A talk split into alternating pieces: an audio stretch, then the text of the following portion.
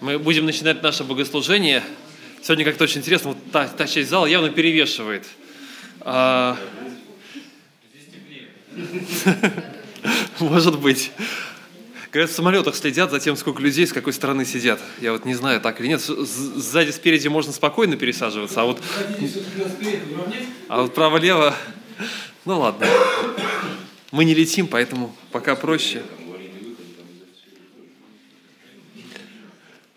А, хочу начать с, не с псалмов, начать с, с книги Откровения. А, начать с конца. Книга Откровения, 21 глава, описывает вот это последнее завершающее видение, которое видит а, евангелист Иоанн, 21-22 глава. То, что он увидел, то, что Бог открыл ему, и то, что должно вдохновить, а, вдохновить христиан, которые переживают гонения. Да? Книга Откровения написана для тех, кто проходит через гонение. А, чтобы когда вы это увидите, не смущались, не боялись. И вот что же должно влечь, что должно давать силы для тех, кто движется вперед. И увидел я новое небо и новую землю, и по-прежнее небо и прежняя земля миновали, и моря уже нет. И я, Иоанн, увидел святой город Иерусалим, новый, исходящий от Бога с неба, приготовленный как невеста, э, украшенная для мужа своего. И услышал я громкий голос с неба, говорящий, «Сестине Бога с людьми, и Он будет обитать с ними, и они будут Его народом, и сам Бог будет Богом, э, сам Бог с ними будет Богом их» и отрек Бог всякую слезу сочи их, и смерти не будет уже, ни плача, ни вопли, ни болезни уже не будет, ибо прежнее прошло. И сказал сидящий на престоле, вот, творю все новое. И говорит мне, напиши, ибо слова сии истины и верны. Можно читать дальше. О том, как сказано, э, я альфа и омега, чтобы пришли к нему и пили те, кто жаждут. Про то, как он восполнит всякую нужду, как он отрез слезу. А очень по-разному воспринимают эти картины. Очень часто, когда рисуют картину рая, вот рисуют таких а, людей, наслаждающихся, вот, рвущих плоды, а, как тех, кто на самом деле мы радуемся тому, что можем быть исцелены, мы видим проблемы этого мира э, и понимаем, что там этого не будет. Это все замечательно, но первое, с чего начинается, и первое, наверное, вот, э, что должно привлечь, это что должно стать центром – в картине, в мыслях у людей, которые проходят через трудные времена своей жизни, да и через радостные тоже, это мечта о другом. Это мечта о том городе, где стиния Бога с людьми. И Он будет обитать с, нами, с ними. Они будут Его народом, и сам Бог будет Богом их. И вот с этого все начинается. С того, что есть Господь, который хочет обитать с людьми. С этого начинается книга «Бытия», с того, что Господь обитает с человеком и делает сад Эдемский, где Он находится, где Он обитает вместе с людьми, где Он прогуливается. А есть книга Откровения, которая заканчивается тем же самым. Бог обитает с нами – и вот это, наверное, то самое, то, что у псалмопевцев, э, то, что вдохновляло их, «Жаждет душа моя Господу, как лань желает потоком воды, так душа моя Господу». И так далее. Раз за разом повторяет об одном и том же. Потому что в этом человек становится по-настоящему человеком, по-настоящему тем, кем он должен быть. Я надеюсь и верю, да, что независимо от того, с какими проблемами, с какими причинами мы приходим к Богу, в конце концов мы понимаем, останавливаемся, понимаем, что Он – это тот, ради чего все. Самое главное – это наше пребывание с Ним. Самое главное – это наша наполненность в Нем. Это наша жизнь вместе с Ним. Пусть Он благословит нас и вот это время. Может быть, много разных вещей, мыслей. Мы думаем о прославлении, как правильно сыграть, как правильно спеть, а, как сказать правильные слова – а, как услышать правильные слова, потому что надо внимательно слушать, да, и даже то, что мы говорим, просеивать, то, что говорю я или Игорь, или кто-то еще говорит. Я хочу встретиться с Тобой, Господи. Я хочу услышать Тебя. Я хочу, чтобы сейчас, сегодня здесь было сретение, была встреча наша с Тобой. Пусть это будет так, пусть скиния Божья будет сегодня здесь вместе с нами – Давайте мы обратимся к Нему, помолимся к тому, кто рядом с нами здесь сегодня.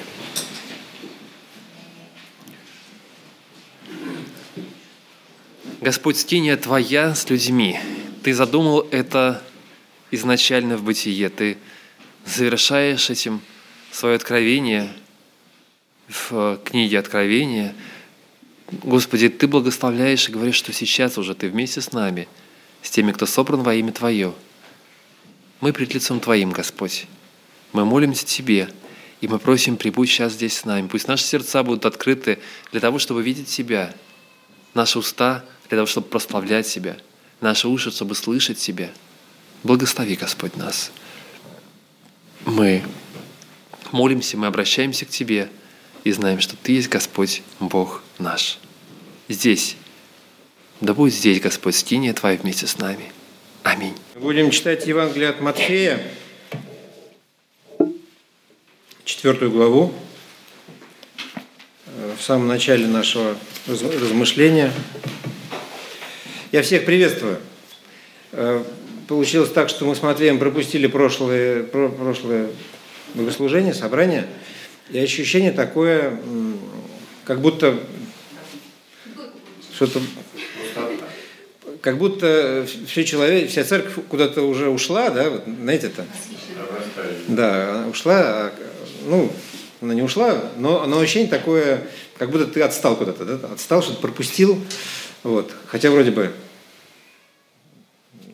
прошло-то не, не так много времени. Мы были в Москве с Матвеем, там участвовали в большом конгрессе международном стоматологическом. Матвей там команде организаторов помогал и ночь, и день бедный работал, а я слушал лекции. Вот. А, учился, и, в общем, это все было важно. Я верю, что это все было для славы Божией. И то, о чем хочу сейчас я порассуждать, с вами поделиться, по, э, поговорить, связано э, с, тем, с теми трудными ситуациями в нашей жизни человеческой, когда мы на распутье оказываемся, когда нам не совсем все понятно. Э, я думаю, что когда Яков пишет, мы в конце будем наших размышлений читать это из, из первой главы послания Якова, это, эти стихи об искушении, с которыми встречается человек.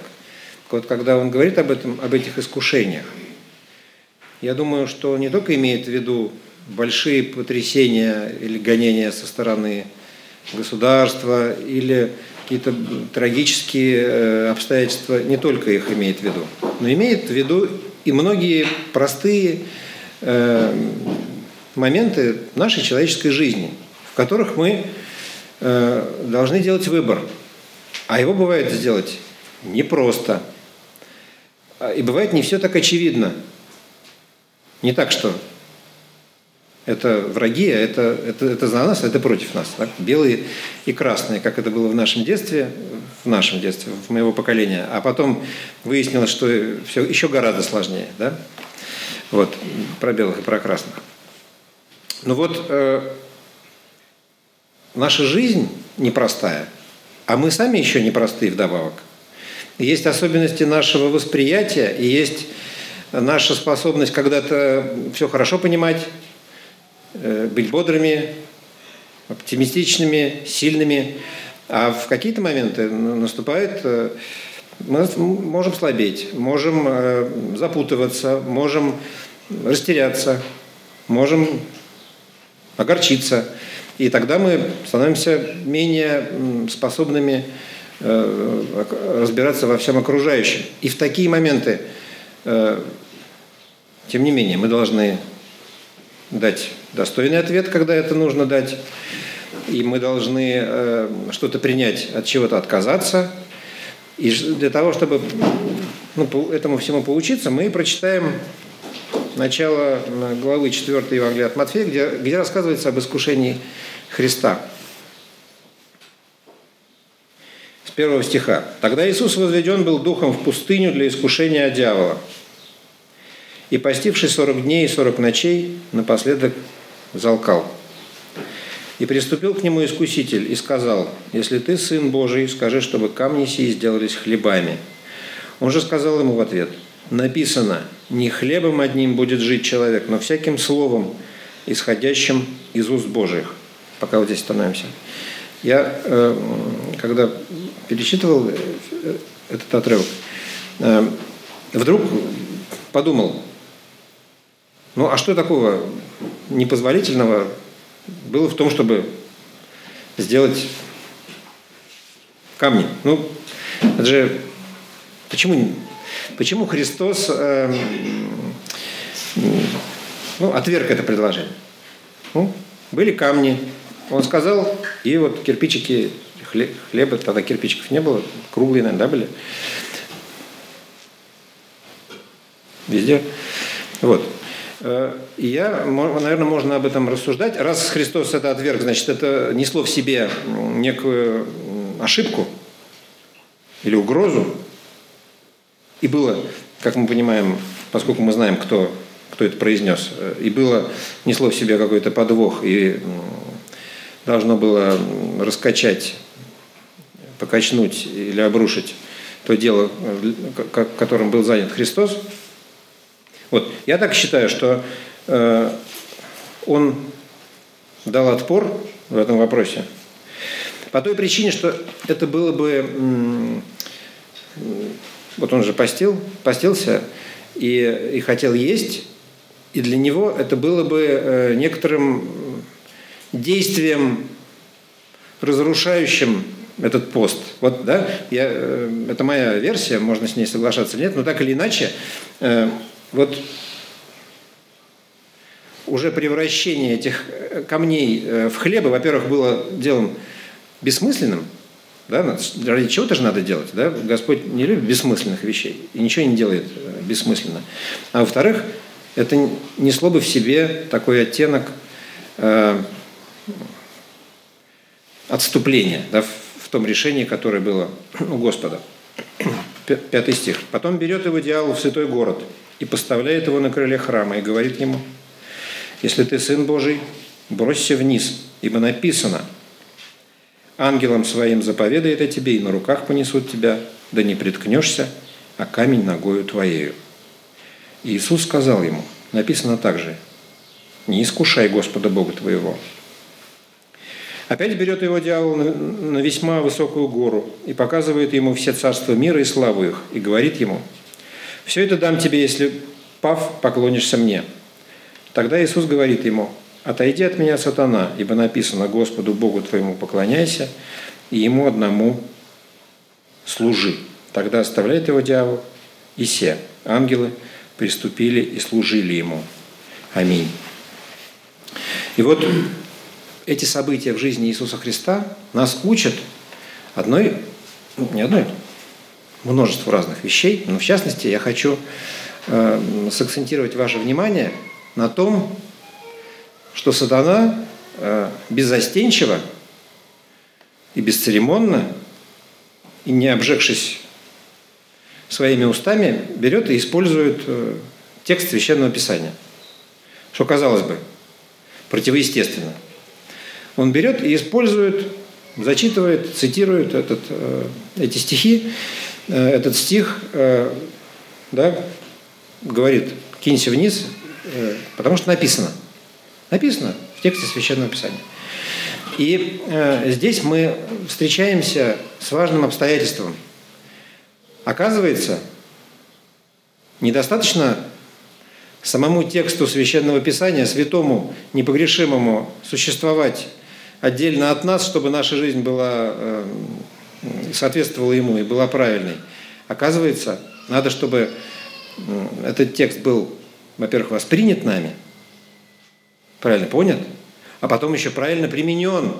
Потому что Христос, отвечая искусителю, говорит, написано также, не искушай Господа Бога твоего. Оказывается, в этом месте и в это время, соединившись, встав рядом, эти два стиха Священного Писания или эти два принципа – оказываются в определенном взаимоподчинении, в определенной иерархической такой расположенности. И очень важно понимать, какой принцип в данный момент времени главнее, какой нужно использовать. Потому что, э, повторюсь еще раз, что э, наша жизнь и И вот эта совокупность э, божественных принципов, она не черно-белая. Она, многие вещи в одном месте пересекаются, накладываются э, один на другой, события соединяются, люди соединяются. Как, помните, в жизни Марка соединились Павел и Сила. Павел и Сила соединились, решалась его судьба. Дальше идти, двигаться или нет. Так? Павел был настроен решительно, обличал, сердился, был резок, а может даже груб. А сила заступался. Вот в жизни этого человека, кто был прав в этой ситуации? Павел или сила? Кто был прав? Там однозначного ответа нет. Там описываются события. И ты прав, и ты прав. Вот. Пожилой еврей Сергей Фомин говорит о том, что есть такой божественный принцип да, у еврейского народа. Вот. И действительно, и действительно, и действительно, как это ни странно, мы привыкли мыслить линейно и думать, что прав может быть один или другой. А вот Господь, а Господь, представьте, э, в этот момент находился где-то рядом и сидел, смотрел на, на этих людей, которые решали ну, вот, какие-то вопросы, находясь в божественном, э, в этом божественном э, потоке э, какой-то предназначенности своей. Да? Они же на служении были, они занимались Божьим делом. Вот он смотрел, как они там разбираются. Ну, Марку тут э, особенно разбираться, что ему там все было понятно. Молодой, Значит, что скажет тебе, да, так, так и будешь делать. И он, в общем, я думаю, что сильно там не возражал. Так вот, э, Господь просто взял и в жизни Марка, этого молодого человека, которого он воспитывал, каждого, из, каждого в этой ситуации он воспитывал, но вот Марка он воспитывал особенным образом. Он, он взял и в его жизни оба этих мнения одновременно перед ним поставил. И его жизни, в жизни Марка действовали оба этих мнения, оба этих человека, оба этих обстоятельства, оба этих фактора влияли на его жизнь и формировали его в этот момент. И тут нечего разбираться, кто прав, а кто виноват больше. Просто его жизнь, этого Марка, э, его путь был осиян и тем, и другим влиянием со стороны Бога. И это было необходимо в данный момент времени, чтобы направить его туда, куда хотел Господь. Я вчера э, э, случайно там переключил, э, какая-то была программа, посвященная вот прорицательнице Ванги, то ли годовщина, то ли что-то такое. Она уже умерла, это болгарская какая-то старушка, которая много совершала всяких предсказаний, там, чудес и ну, предсказ... да, предсказывал, какие-то события сбывались, узнавал чудесным образом и так далее. И вот там круглый стол был, в том числе был православный священник. И э, какой-то по соседству человек там размахивал там иконой или не размахивал, а просто держал ее, какая-то старинная икона. И этот священник э, молодой, он говорит, а вот вы, вы знаете, что, обращаясь к хозяину иконы, говорит, вы знаете, что там кто это изображен, показывает младенца. Ну, тот так что-то смутился немножко, говорит, ну, Иисус Христос. Ну, все знают, что младенец раз Иисус Христос. Он говорит, а что он сделал для, для нас, для людей? Такой священник продвинутый был.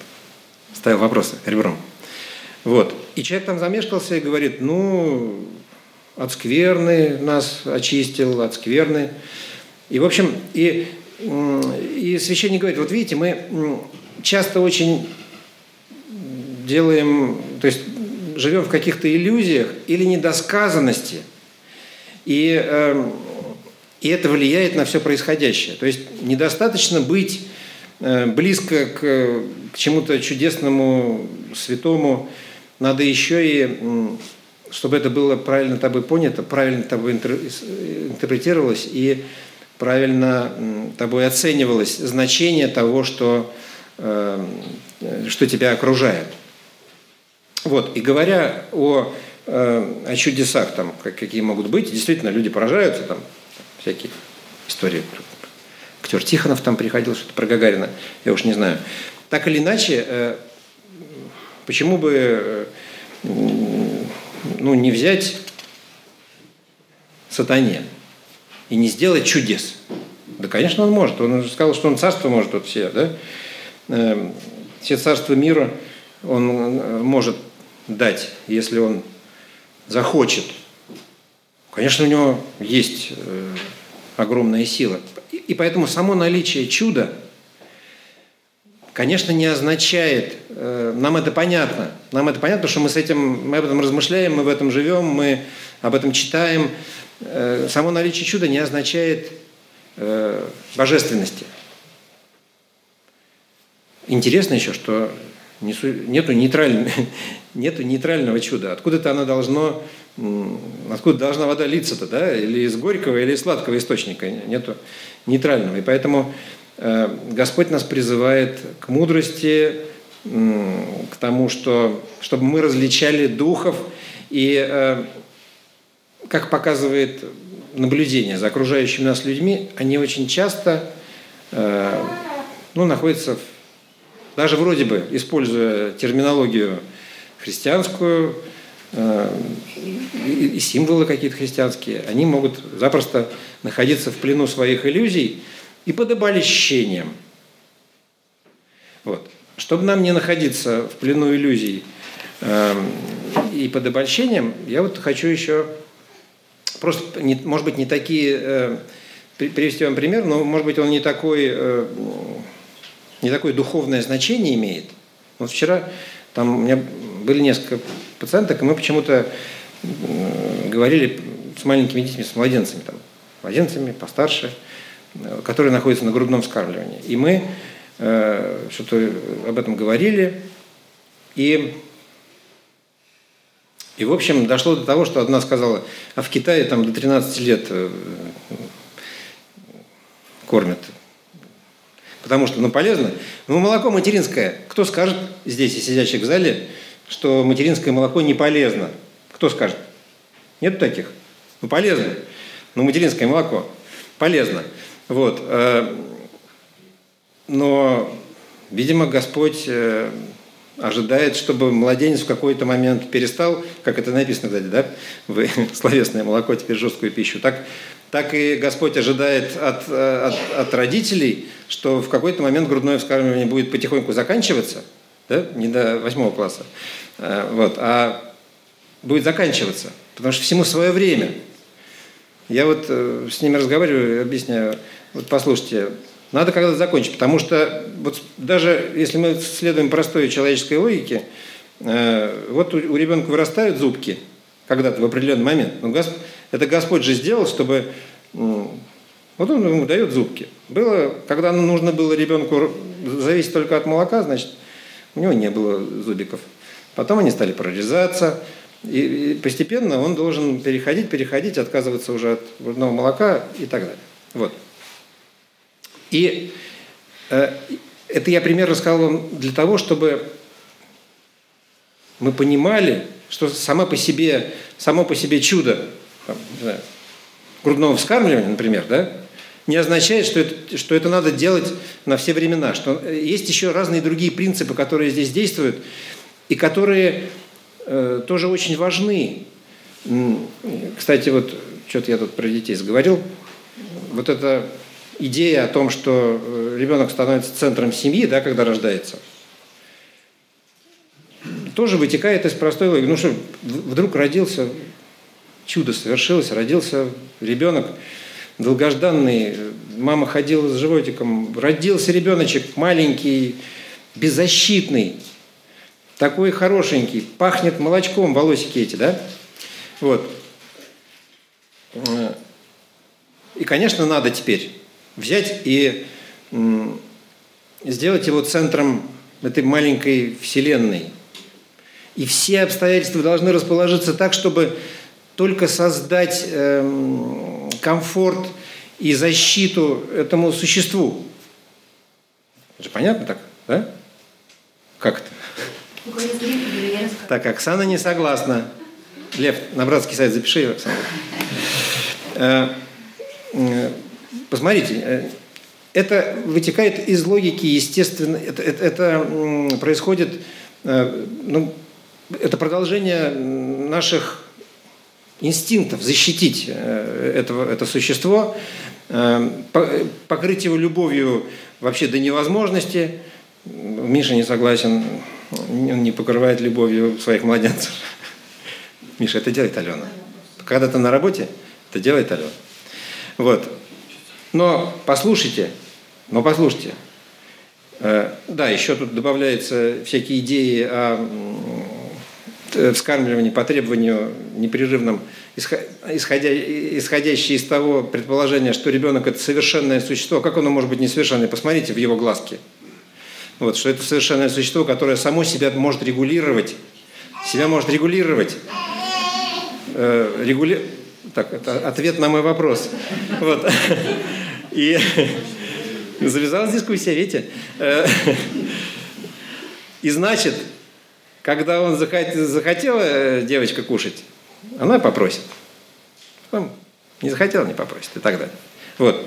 Но мы-то знаем, что даже маленький этот лягушонок, он, ну я ласково, э, он несовершенный, и там в нем же заложена способность манипулировать родительским, родительскими вот этими всякими порывами, и возникают такие привычки, ребенок начинает пользоваться э, своим голосом, заплакал и прибежали, вот, да, заплакал, прибежали, заплакал, прибежали. Супер. Теперь надо, чтобы прибежали, заплакать. Вот. И э, и поэтому нужна рядом с этим принципом, который требует от нас защиты, заботы э, ребенка и определенных больших усилий, э, направленных на его поддержание его существования и комфорта, рядом с этим принципом должен стоять, конечно, он должен быть рядом с этим принципом, тот принцип, что ребенок – это важная часть семьи, это только часть семьи, которая и нельзя забывать, нельзя забывать, бросившись э, на помощь этому существу, э, нельзя забывать о, других важных частях семьи, и нужно прикладывать усилия, нужно прикладывать усилия, направленные на развитие всей семьи, иногда даже, как это ни странно, иногда даже, может быть, немножко и в ущерб тому, чтобы вот и в ущерб интересам этого маленького существа, чтобы это маленькое существо, вырастая, становилось частью семьи э, и понимало, э, понимал или понимала э, свое место. Свое место в этой семье, свою зависимость от этой семьи, свою систему, в которой оно вырастает. Не, становилось, не вырастало, не становилось императором этой семьи. Да? Вот. Это я рассказал, чтобы, чтобы вам показать, что в нашей жизни вот эти Наше естество, наш, наш альтруизм, он часто нас подталкивает к простым, очевидным решениям. Э, а Господь нас э, э, призывает призадумываться, особенно в очевидных ситуациях. Он говорит нам, то есть ты видишь очевидную ситуацию, это, скорее всего, сложная ситуация, в которой надо принять правильное решение. Э, и вот, э, кстати говоря, говоря вот о, чудесах, помните, был, Оксана выкладывала, Оксана, ты, по-моему, выкладывала про э, историю свидетельства человека, который был миссионером и потом умер, и потом воскрес, да, вот, и, и там было свидетельство такое, что многие читали, было в нашей группе, да, эта история. И там было свидетельство такое, что он попал в аварию и, находясь на служении, там далеко, где-то на севере, где-то в Сибири, что-то там такое, в снегах. Вот. И, эм, и, и он рассказывает свое свидетельство о том, как он умер, и это, были э, травмы, несовместимые с жизнью, и он Господь его исцелил, э, исцелил, вернул к жизни, да, как бы он умер и воскрес. И там возникли разные мнения, и можно по-разному к этому относиться. И кто-то этому, этой истории доверяет, например, кто-то этой истории не доверяет.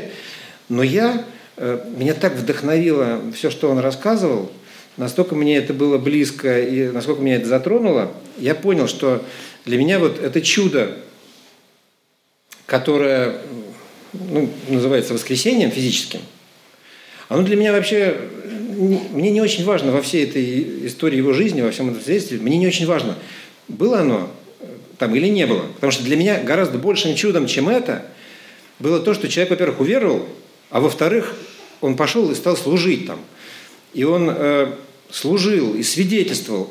И это чудо его обращения и посвящения гораздо большее для меня имеет значение, гораздо больше меня вдохновляет, удивляет поражает, чем там, его воскресение или не воскресение.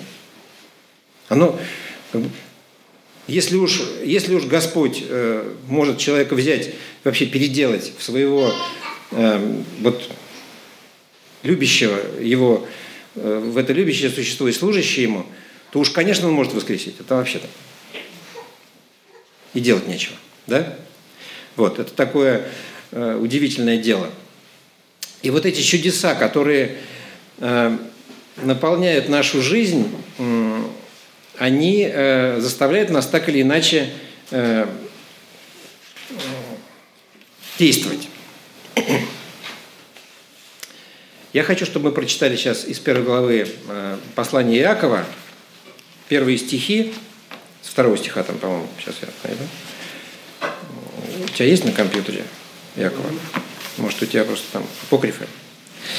Э, «С великой радостью принимайте, братья мои, когда впадаете в различные искушения, зная, что испытание вашей веры производит терпение.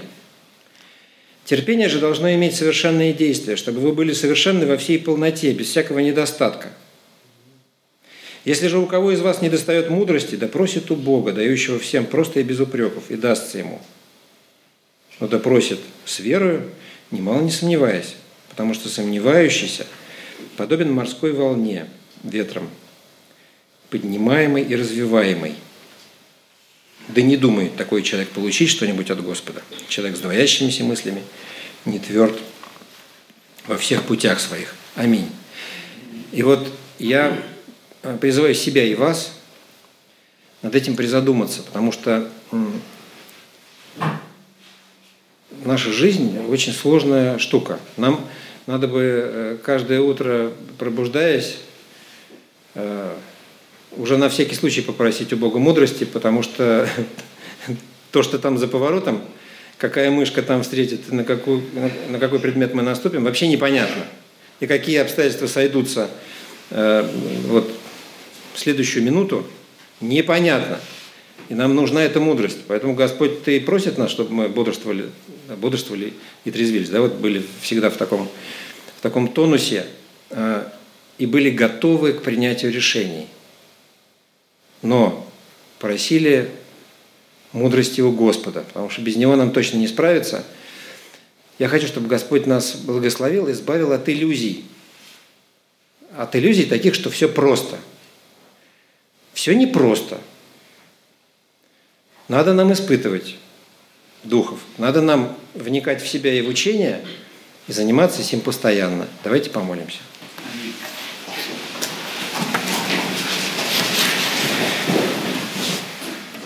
Господь, благодарим Тебя за чудеса, которыми Ты наполняешь нашу жизнь.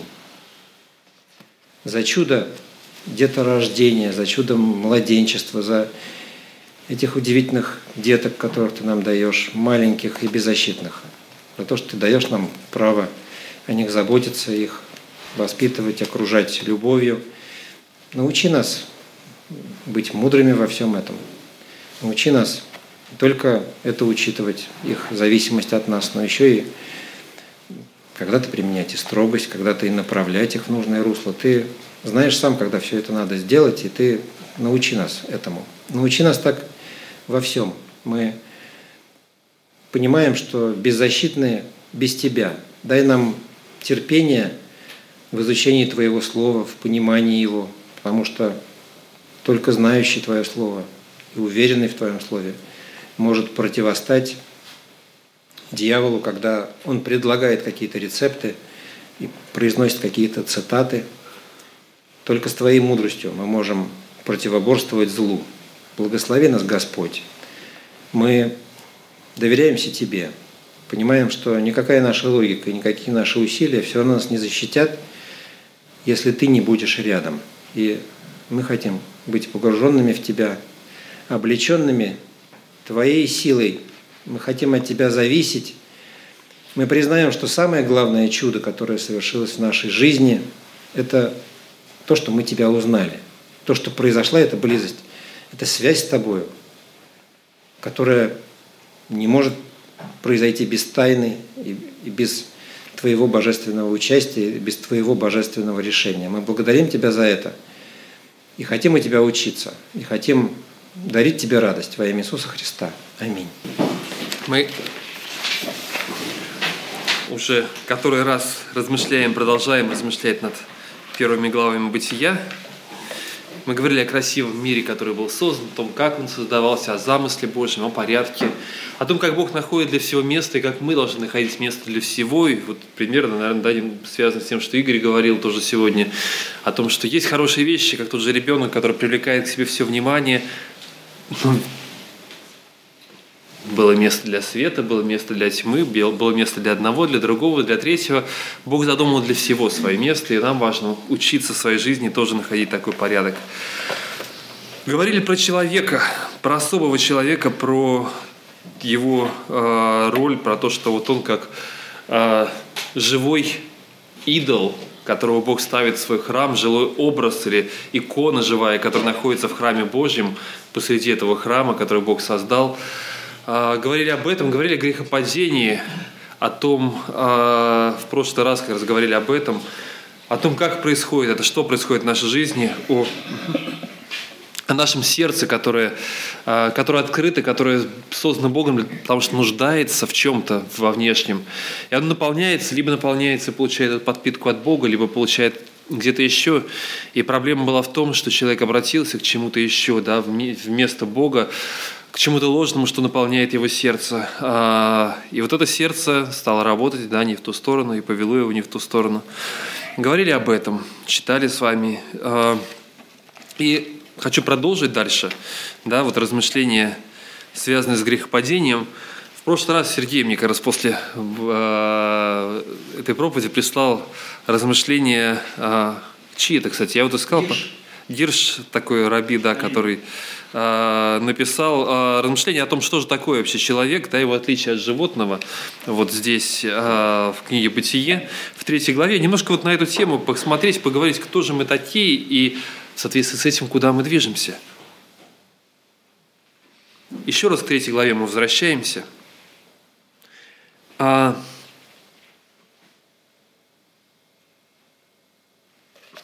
На самом деле я написал Артему с третьей, но мы со второй начнем. Извини, Артем. Я. Угу. А, со второй главы а, короткий, короткий отрывок сначала оттуда, потом перейдем уже к третьей.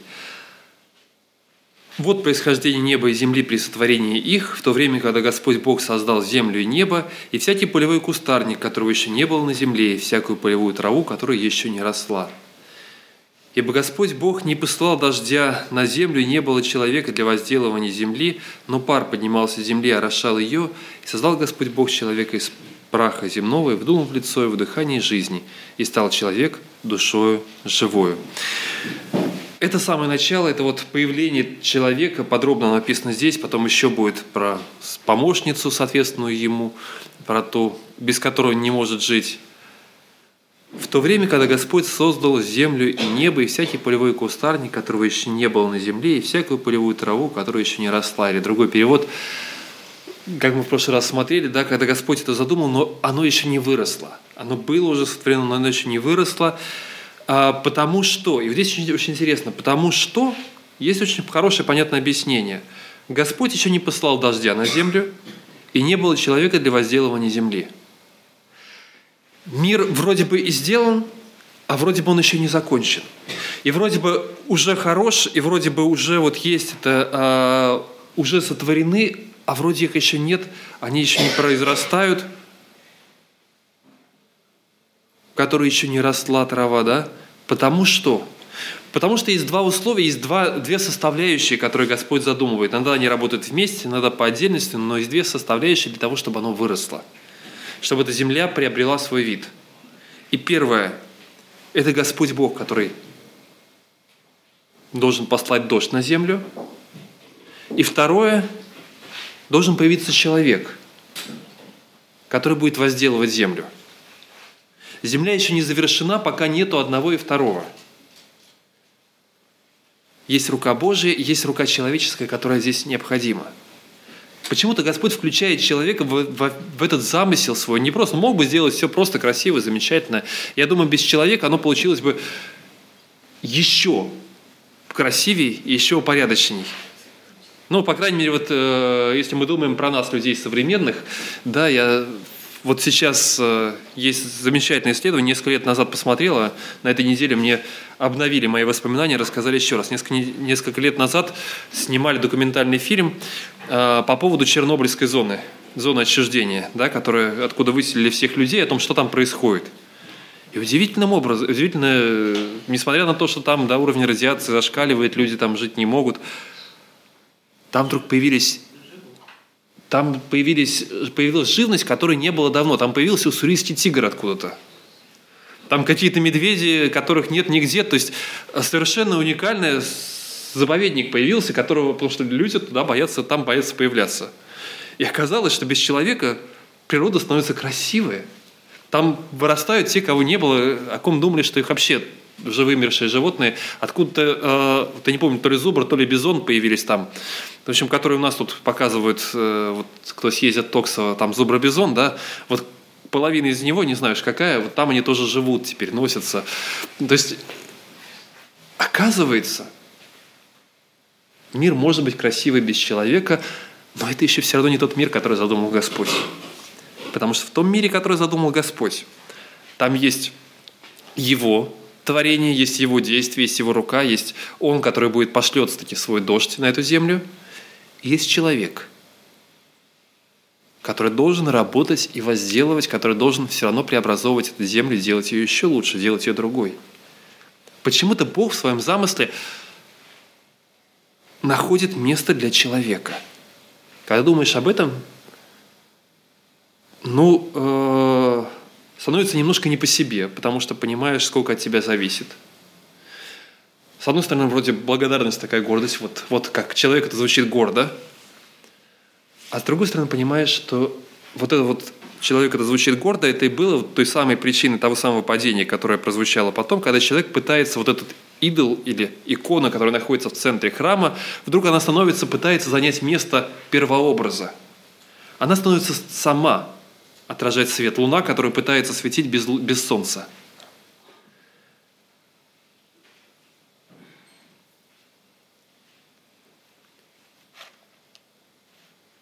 Бог задумал свой мир, и Он делает несколько простых шагов. Есть земля,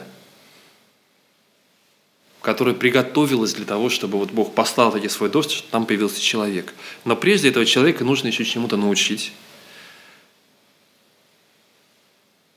И поэтому Бог творит его. Во-первых, а, Пар поднимался с лица земли и орошал все лицо земли, и создал Господь Бог человека из праха земного, и думал в лицо его дыхание, и вдумал в лицо его дыхание жизни, и стал человек душою живою. И насадил Господь Бог рай в Эдеме на востоке, и поместил там человека, которого создал. И вот тогда произрастил Господь Бог из земли всякое древо, приятное на вид и хорошее для пищи, и древо жизни посреди рая, и древо познания добра и зла. И дальше мы читаем, как, где что это происходило. 15 стих – и взял Господь Бог человека и поселил его в саду Эдемском, опять повторяется, да, чтобы возделывать его и хранить его. Была картина всего мира, но пока начинается с чего-то небольшого. Бог делает сад, в которого помещает человека. И вот в этом саду он начнет с ним работать. Там можно много размышлять, интересно, да, вот про эту землю, которую Бог создает. Стих 6, который пар поднимался из лица, э, земли, орошал все лицо земли, он, похоже, не столько относится к тому, почему еще ничего не произрастало, да, а скорее к следующему, потому что потом Бог из этого вот э, берет человека из этого праха земного, или как в других источниках, в других переводах написано, что как поток, который вырвался из земли, и покрыл ее, сделал ее вот такой влажной, вот отовсюду, со всего лица земли Бог собрал эту землю. А, вчера я как раз и слепил из нее человека, сформировал. Вчера занимался тем, что следующую порцию цветов у нас дома пересадил.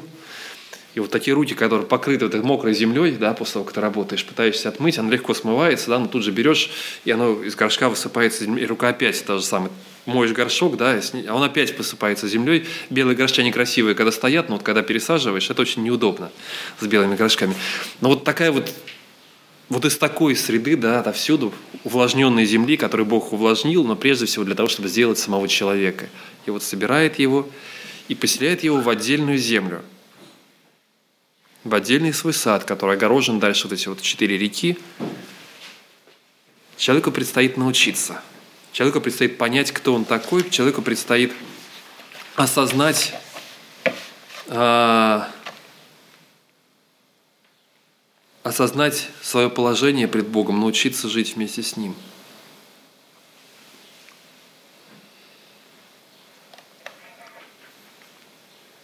И вот эти вещи, которые произошли, то, что дальше Бог Э, то, что происходит, сотворение Евы, потом задания, которые Бог дает ему, это все те задания, которые должны научить человека жить в послушании Богу. Научиться благодарить Его и научиться открывать сердце именно к Нему. Не случайно, в отличие от всех остальных животных, сердце человека не сразу же э, нашло свою вторую половину. Да, мы читали об этом, о том, как он называет всех зверей, как не находится подобного ему, и вот начинается как раз, э, заканчивается вторая глава, когда 23 стих, «И сказал человек, вот это кость от кости моей и плоть от плоти моей». А в еврейском языке это вот на этот раз, это вот кость от кости моей. Вот теперь-то я дождался, наконец-таки она вот передо мной, наконец-таки я увидел ту, которую искал, когда Господь сам привел ее к нему – Многие толкования говорят, что, возможно, и именно поэтому, пока и дождя не было, и другого не было, чтобы человек успел воззвать к Богу. Но об этом не написано четко, да, мы не можем этого сказать, но что именно поэтому Бог ожидает, что человек обратится к Нему, по крайней мере, потом, читая да, какие-то а, другие места, мы понимаем, что Бог по-прежнему желает этого. Мы пытаемся построить этот мир по-своему, да, и развиваются технологии, чтобы человек становится все менее и менее зависим от тех же самых дождей, от чего-то, от каких-то внешних источников. А, читаем древнюю историю и понимаем, что вот египетская цивилизация, которая была построена вокруг Нила, который, э, так, чтобы не зависеть от дождей, да, и когда Нил разливается, но человек все равно зависел от того же самого разлива Нила, Нила от тех же самых вещей. В книге Захария будет э, написано в 14 главе, Э, написано о том, о будущем, о том, что в будущем ситуация не изменится. Книга Захарии, 14, 14 э, глава, 17 стих, где говорится о будущем поклонении, о том, как люди будут приходить из года в год на праздник Суккот, на праздник Шалашей или праздник Кущи, будут приходить. И будет, если какой из племен земных не придет в Иерусалим для, для поклонения царю Господу Саваофу, то не будет дождя у них. И даже если племя египетское не, при, э, не поднимется в путь и не придет сюда, то и у него не будет дождя, и постигнет его поражение, каким поразит Господь народы, э, не приходящие праздновать праздник Кущи. Та же самая картина. Вот той же самой зависимости, зависимости от Бога, которую Бог создает и которую Он хочет, чтобы человек осознал от начала до конца – Именно в праздник Кущи, вот тот самый праздник дождей, когда ожидание дождя происходит, именно в последний великий день праздника, когда происходит молитва Богу о дожде, в традиции, именно тогда Иисус стал посреди, написано, да, народа и сказал, кто жаждет, иди ко мне и пей. Вот именно тогда он сказал, я, что у верующих в меня потекут источники воды живой. Вы так нуждаетесь в воде, но вот есть настоящий источник. И книга Откровения, о чем мы читали, там говорит о том же самом – мы нуждаемся, продолжаем нуждаться в нем. А происходит подмена. И то, что делает сатана, то, что делает этот змей, он дает человеку сомнение и говорит, а попробуй-ка сам. Вы станете как боги. Вы начнете сами разделять, отличать добро от зла. Вы начнете сами разделять, разбираться с тем, что есть правильно, что неправильно. Вы начнете сами решать в своей жизни, как вам поступать. Попробуй, вкуси. И человек пытается принимать решения самостоятельно. День, который вкусишь, смертью умрешь. Было сказано человеку, а, и, по сути, смерть для него настала. И человек, отказавшись от, отказавшись от того, чтобы жить по Божьим заповедям, отказавшись от того, чтобы жить в зависимости от Бога, этот человек остался, он умер внутренне. Я думаю, мы ходим, мы ощущаем себя, да, вот такими живыми существами. Слава Богу, что Господь возрождает нас. Но я думаю, вот если вот такая жизнь, жизнь Адама, который был изгнан из рая, который отправился оттуда, если это, а, если такая жизнь была названа смертью, то какова же настоящая жизнь в Боге, которой он лишился? Я верю, что он на самом деле умер, произошла смерть, осознанная, неосознанная эта смерть произошла, что-то он мог уже понять сразу же, что-то мог не понять, но какова же там настоящая жизнь, та, которая была в зависимости, которая была в постоянной связи вместе с Всевышним – когда Господь прогуливался, как написано, а, может быть, не очень точно переведено в прохладе дня, да, скорее в, в новом переводе написано в ветре дня, да, или в другом э, возможном переводе толкование вместе со днем, то есть как солнце уходит, и он двигался вместе также с этим солнцем. Господь, который находится в этом саду вместе с человеком. Тот же самый храм, который существует, в котором человек должен оказаться на своем месте – вместе со своим Творцом. Без этого происходит постепенная потеря, потеря человеком своего настоящего образа, который заложен в него Богом. Он сам определяет. Посмотрите, как происходит падение любого человека, если мы смотрим, человек решает, что я сам. Я определю сам, сколько сколько пить, столько или не столько, да, у каждого есть своя мера, и потом эта мера почему-то вдруг начинает увеличиваться. Человек определяет, сколько ему нужно, как ему нужно в, отношении, э, в отношениях с другими себя вести, да, где можно сказать, где можно приврать, где еще что-то. И постепенно эта мера увеличивается того, что можно или что нельзя. Человек становится сам мерой, мерой всего. Человек это звучит гордо, но, к сожалению, недолго – когда он сам по себе. Да? А, путь падения понятен, и гордость предшествует падению. Это библейский принцип, это то, что было сказано. А,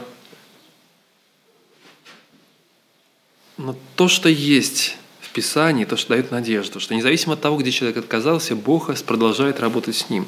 Если мы читаем Третья глава заканчивается не... Библия не заканчивается третьей главой. Я часто говорю, что иногда хочется, чтобы Библия закончилась пораньше. Да? Вот когда читаешь красивую картину сотворения мира, вот там бы все остановилось. Да? Эдемский сад, вот там бы все остановилось.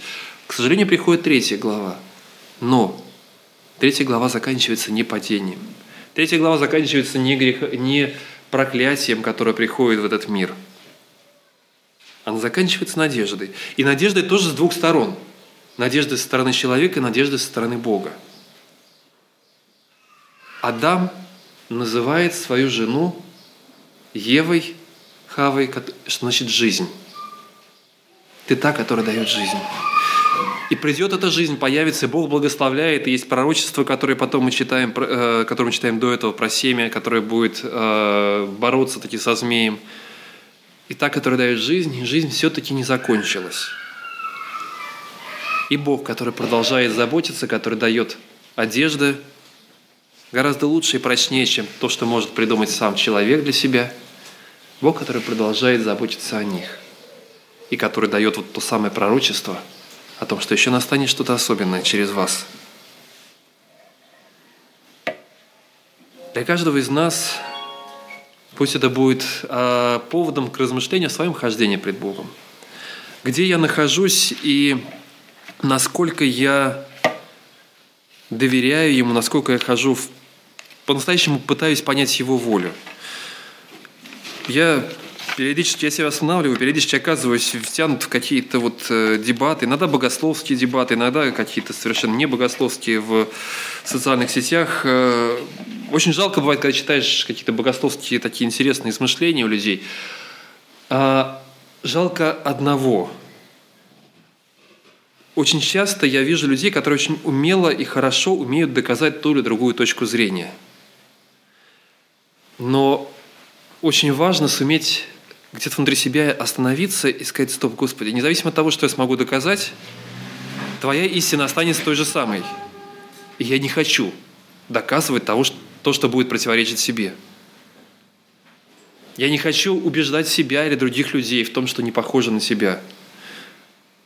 Очень много таких вещей, да, иногда это бывает совершенно вроде безобидные, ну, для нас вещи, да, но я понимаю, что они идут, э, к чему они могут привести, да, вот когда размышляет, пишет одна девушка, женщина о том, что ну вот посмотрите, ведь у Бога же есть чувство юмора, несомненно есть. Ну вот смотрите, как он пишет, разделяет на чистое и нечистое животное. У кого там копыта раздвоенные, там у кого кто жвачку жует. Ну как это может быть, вот эта свинюшка может быть нечистой, да? Посмотрите вот на этого, а там про зайца написано, у него же вообще копыт нет. Но первое, правда, оказалось, я благо, что до этого прочитал в одной из израильских групп, о другом просто ситуация получилась, что случайно ну, съездили куда-то на юг, приехали к дому, и из машины вдруг вылез Даман, такое интересное существо. А, да, и теперь же сидит под машиной, боязливо, что ему там морковку кинули, выскочил, стащил, обратно под машину залез. Что с ним теперь делать, с этими доманами? Такое существо, оказывается, у него есть такие копыта. И, скорее всего, перевод зайца это был именно доман. То есть зайцы, зайцев там было не так много, зайцы были потом. Это было смешение и вот те самые зайцы, с которыми спутали, от них произошло название Испания. То есть там интересно, как, как вообще имена менялись. Да-да-да. Вот. А, как названия менялись. Но то слово, которое переведено у нас как заяц, скорее всего, это был вот тот самый доман, а, существо, у которого такие есть копыта, и которое относится, кстати, близких родственников э, не зайцев, а слонов. Самый ближайший родственник, если смотреть по строению, по крайней мере, а, то он ближе всего к ним, хотя вот такого размера, и нос не длинный. А, я понимаю, что многие вещи, которые мы не понимаем, то есть меня другое. То есть к чему я это? Я не, не, не к уроку биологии. я к тому, что иногда есть вещи, которые, которые мы не можем понять. И нам кажется, я нашел хорошее объяснение. На самом деле Бог просто пошутил. Вот здесь, когда дал вот эту заповедь евреям, такой непонятную совершенно. А может быть, он не шутил, может быть, просто мы не так поняли. Еще какие-то вещи, которые мы объясняем. А вот тут вот, вот так вот, а это вот так, скорее всего, было. Я пытаюсь понять Писание. Есть много вещей, которые, меня, которые бывают непонятны для меня, да? Но, Господи, помоги мне понять правильно то, что Ты хочешь сказать мне. Помоги мне понять правильно то, что Ты задумал, то, что Ты хотел от меня в моей жизни. От того, что я смогу доказать, как правильно должна работать церковь, какие должны быть устройства, как мы должны идти на улицу или не должны, или еще что-то. От этого не изменится Его воля. Его воля останется той же самой. Просто я буду соответствовать этой воле или не соответствовать я буду делать то, что правильно, или я буду делать то, что неправильно. От того, что я открыл Писание и смог подтвердить свою позицию десятью местами или одиннадцатью, не изменится ничего, если я не нашел его волю. И это заставляет быть очень внимательным к самому себе, к своему хождению – к своим убеждениям, которые мы вкладываем в сами себя, что мы себе говорим, вот это правильно, вот это правильно. Но так все поступают, значит, это, наверное, нормально. Вот без этого можно выжить или нет? Наверное, нельзя. Значит, Бог, наверное, не имел этого в виду. А как вот тут? Тут можно сказать чуть больше или, наоборот, не договорить что-то? А можно ли немножко сказать по-другому? А можно ли здесь? Божья воля от этого не изменится. От этого изменится мое положение перед Ним – либо я буду отражать его образ и буду тем источником, тем светилом, который отражает настоящему солнце, либо я стану тем, который пытается светить само по себе, знающий добро и зло самостоятельно, разбирающийся и определяющий, что правильно, что нет. Вот об этом хочется молиться. А, это пугает немножко, а с другой стороны это вдохновляет, потому что даже после падения и отступления Бог продолжил работать и как мы, то, с чего мы начали сегодняшнее богослужение, есть стение Бога с человеками. Этим все закончится, тем, что Бог создаст свой мир, в котором, в котором мы будем вместе с Ним. Мы увидим Его волю, мы будем знать Его, мы будем видеть Его. И несмотря на все наши проблемы, с которыми мы живем сейчас, Он сам спустит с небес свой город сюда на землю. Давайте начнем, помолимся сейчас в благодарности Ему и с просьбой, чтобы Он действовал в сердце каждого из нас и, довер... и с доверием Ему. Прошу, Господь, Тебя сейчас э, о каждом из нас. Ты видишь наши сердца и видишь, Господи, где мы уходим в сторону, где мы сами начинаем определять, что правильно, что неправильно. И уходя, Господь, мы теряем, теряем свою связь с Тобой. Я хочу, Господи, знать Твою волю и выполнить ее в своей жизни. Я хочу повиноваться Тебе. Я знаю, я, я знаю, что Ты видишь, Господи, во мне много областей жизни моей, много того, где я нахожусь далеко от Тебя, и где я сам придумал для себя, определил, что правильно, что неправильно, добро и зло где я сам определил, каким оно должно быть. Помоги мне, вы, вытряхни, Господи, меня из этого, помоги мне выйти, для того, чтобы быть в простоте, выполнить то предназначение, которое есть, Господь. Ты сделал, для, ты сделал этот мир, Господи, и Ты сделал, Ты дал в этом мире место для каждого из нас. Для человека у Тебя особенное место. Я хочу, Господи, менять этот мир и делать его таким, каким Ты задумал, Господи, вместе с Тобой, Твоей силой. Да будет это в нас, Боже. Аминь. Аминь. Сейчас у нас время для молитвы, друг, да, для молитвы друг за друга, так что садитесь.